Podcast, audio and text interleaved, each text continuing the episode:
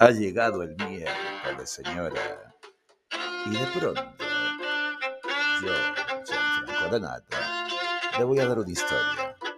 Una historia de repente aburrida, de repente muy curiosa, de repente muy, pero muy pervertida.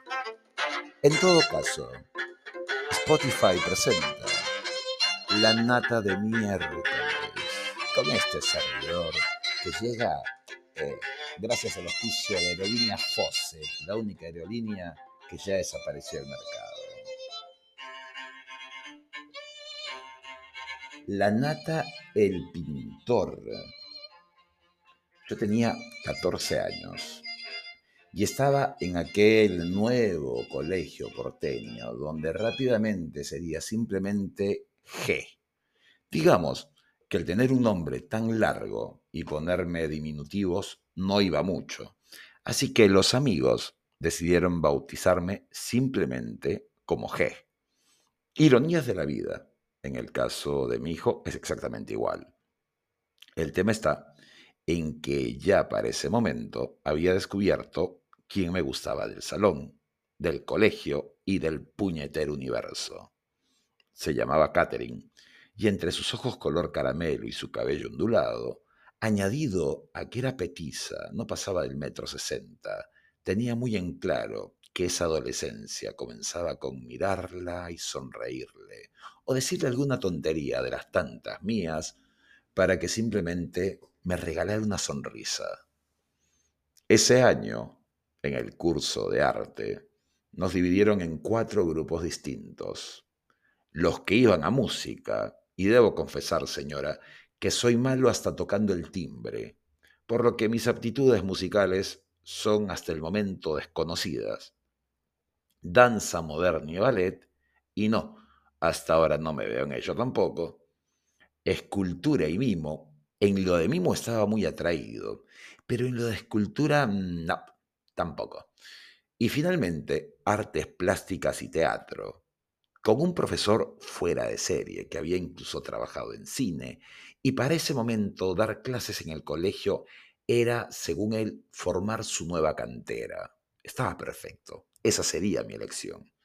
Y claro, los de música se iban a la sala destinada para ello. A los de escultura los mandaban al anfiteatro, porque siempre dejaban todo hecho jirones. En cambio, a los de danza y de artes plásticas nos juntaron en el mismo auditorio.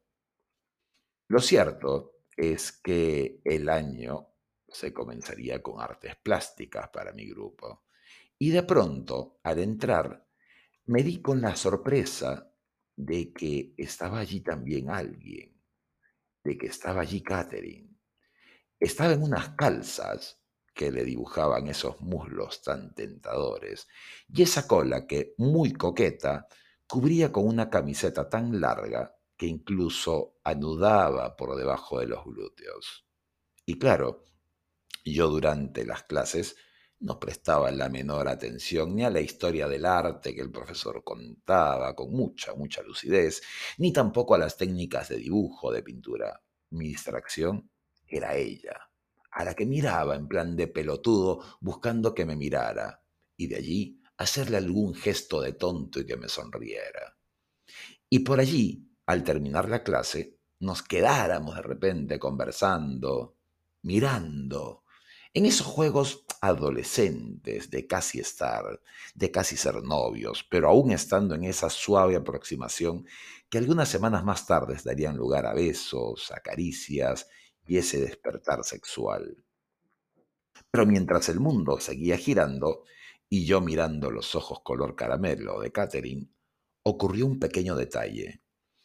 El profesor había indicado que el final del semestre de artes plásticas terminaría con un concurso. Sería de tema libre para ver la expresividad, técnica y manejo que teníamos. Yo ni enterado. Así que llegué al bendito concurso como un día más. Y de hecho, ya para ese momento, Catherine era mi novia. Pero horror.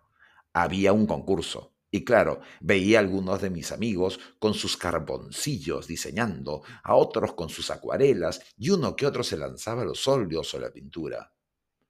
Vamos, que yo no había llevado nada. Tenía un bolígrafo negro, una regla y, claro, un lienzo tamaño A3 donde no tenía la menor idea de qué hacer.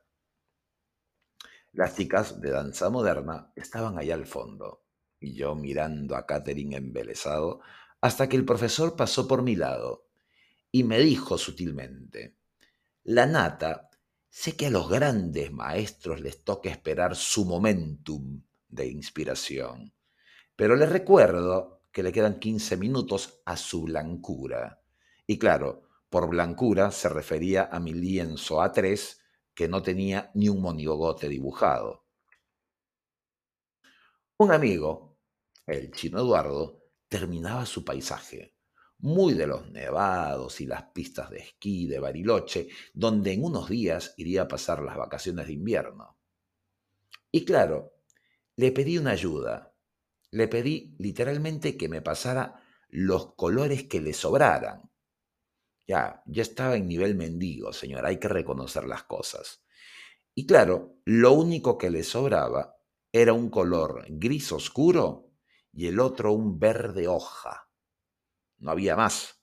Y claro, pinceles y demás cosillas yo no tenía. Así que solamente me ayudaría de esas pinturas y de mi regla de acrílico de 20 centímetros. Y claro, cero ideas. Entonces, lo que me quedó fue cambiar la posición del lienzo, ponerla en modo horizontal y con mi regla simplemente esparcí la pintura acrílica sobre el lienzo, de modo que fuera un triángulo verde por abajo y un triángulo gris por arriba, muy al estilo de lo que aprendería muchísimos años después, que es una bandera náutica que significa Oscar o simplemente la letra O. Pero, claro, llegué a terminarla en el horario y el profesor no diría nada Simplemente nos agradeció nuestra participación y a la siguiente clase nos daría los resultados del concurso. Hasta allí, todo tranquilo. A la siguiente clase, el profesor habló con emoción de las pinturas que lo habían emocionado. Habló pestes también de los que hicieron bodegones, paisajes o retratos. Y de pronto sacaría de un portalienzo negro, que parecía algo así como un termo tamaño familiar, lo que él denominaría al ganador absoluto y finalista del concurso de toda la secundaria. Mi bendita bandera náutica verde con gris. Basta. Si es que era una joda, yo lo podía entender. Ese era el sarcasmo por decir, ¿qué mierda de pintura es esto? Y yo lo hubiera entendido. Claro, pero no. El tipo la desplegó y comenzó a explicar.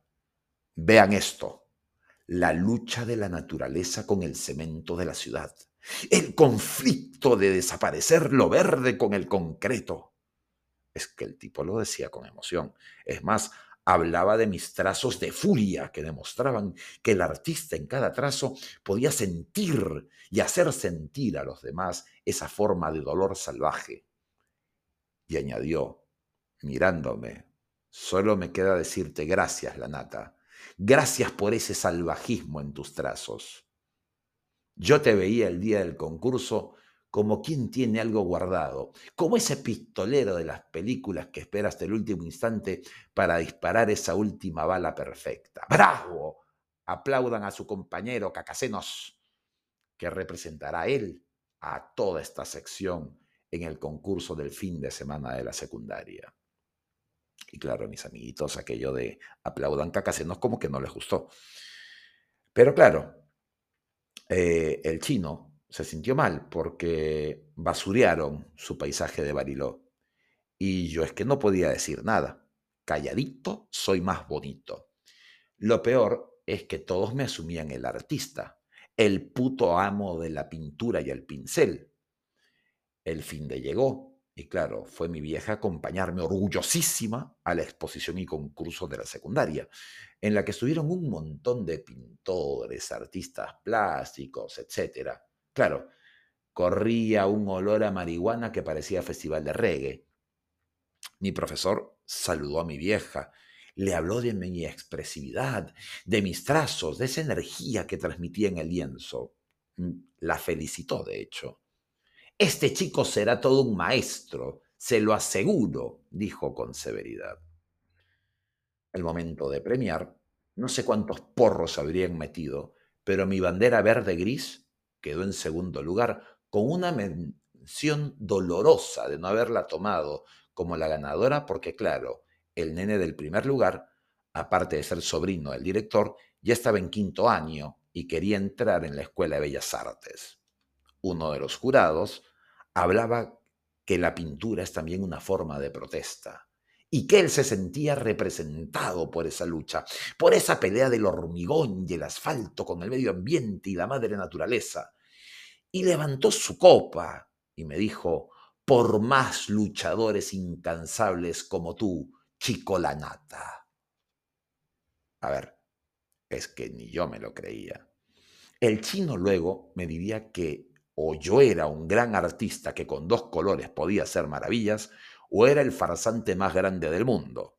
Vamos, chino, no seas rencoroso. Pasa así con la inspiración, atiné a decirle. Lo cierto es que Catherine, claro, estaba convencida de que yo era todo un artista. Y hasta mi viejo, mi viejo le puso un cuadro y lo ostentaba en el consultorio. De hecho, me hizo afirmarlo y que pusiera bien grande en la esquina derecha la nata. Ahora bien, de pintar y dibujar, sigo siendo malo hasta siendo el monigote. Pero esas clases de arte luego dieron paso a que con Catherine se nos dieran bien mil locuras en ese auditorio de arte. Y sí, señora, hubo bastante arte. La nata